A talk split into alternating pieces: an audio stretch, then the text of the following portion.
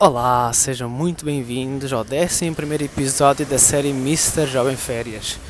Episódio hoje gravado aqui junto à praia, com este som de fundo maravilhoso.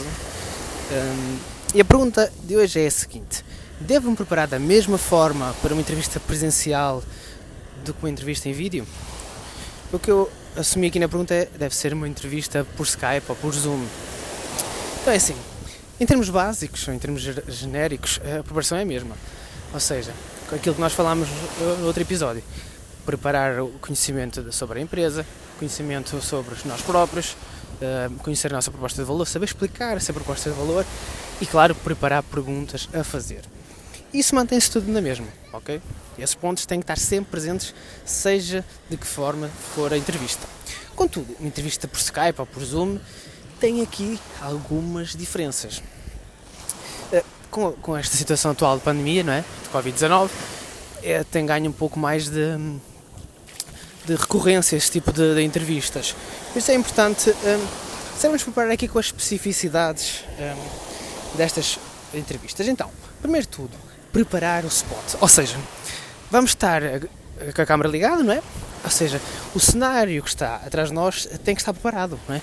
Temos que ter um, um local minimamente apresentável para transmitir uma sensação de profissionalismo e não de desleixo.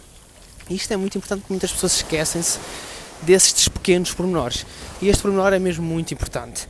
Mas quando falamos de cenário não é apenas o cenário de fundo. Estamos a falar de um local com luz, com boa luz, para se ver bem o rosto, para não aparecer um, um, um rosto assim eh, meio escuro, que não se perceba nada, ok? Uh, também é importante que seja um local sossegado.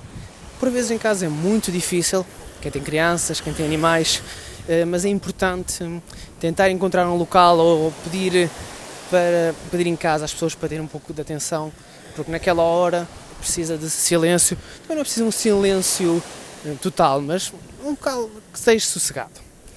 Depois, é necessário fazer testes, claro vamos estar dependentes de tecnologia.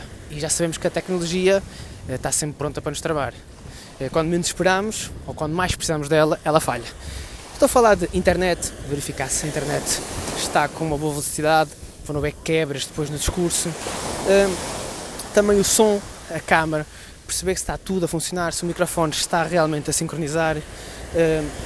Importante usar um microfone, não usar uns, uns auriculares com um microfone para o som ficar claramente bom, porque há webcams que têm um microfone muito, muito fraco, principalmente a dos portáteis, e é muito importante testar isso tudo, ok?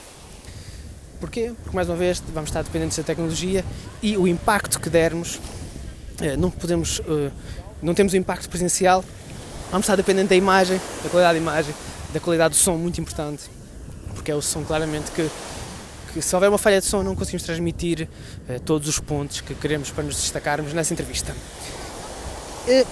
E por fim, uma dica que eu acho que é extremamente importante, um pequeno hack, digamos assim, e que só é possível nas entrevistas em casa, por Skype ou por Zoom, que é utilizar post-its ao redor do ecrã com as perguntas que devemos fazer.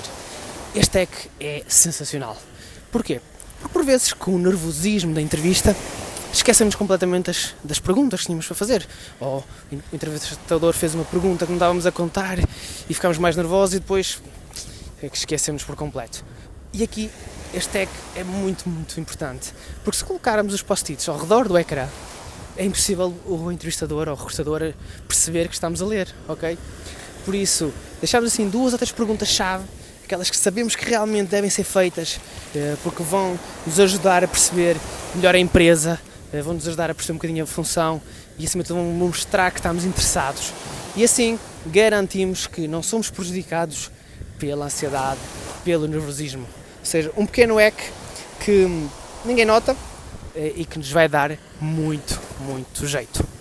Essencialmente é isto, ou seja, preparar-nos como se fosse uma entrevista presencial e depois preparar estes três pontos um, ehm, para que são específicos uh, da entrevista em casa, por Skype, por Zoom.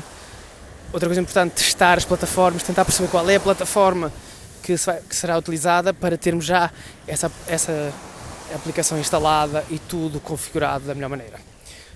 Um forte abraço, uh, já sabem, se quiserem ver a vossa dúvida esclarecida, passem lá no meu Instagram, Daniel underscore Mr. Job Está sempre uma caixinha de perguntas aberta. Deixem a vossa pergunta. Eu respondo às perguntas ao longo do dia pelos stories e guardo sempre as melhores uh, aqui para o podcast. Até amanhã e continuação de boas férias.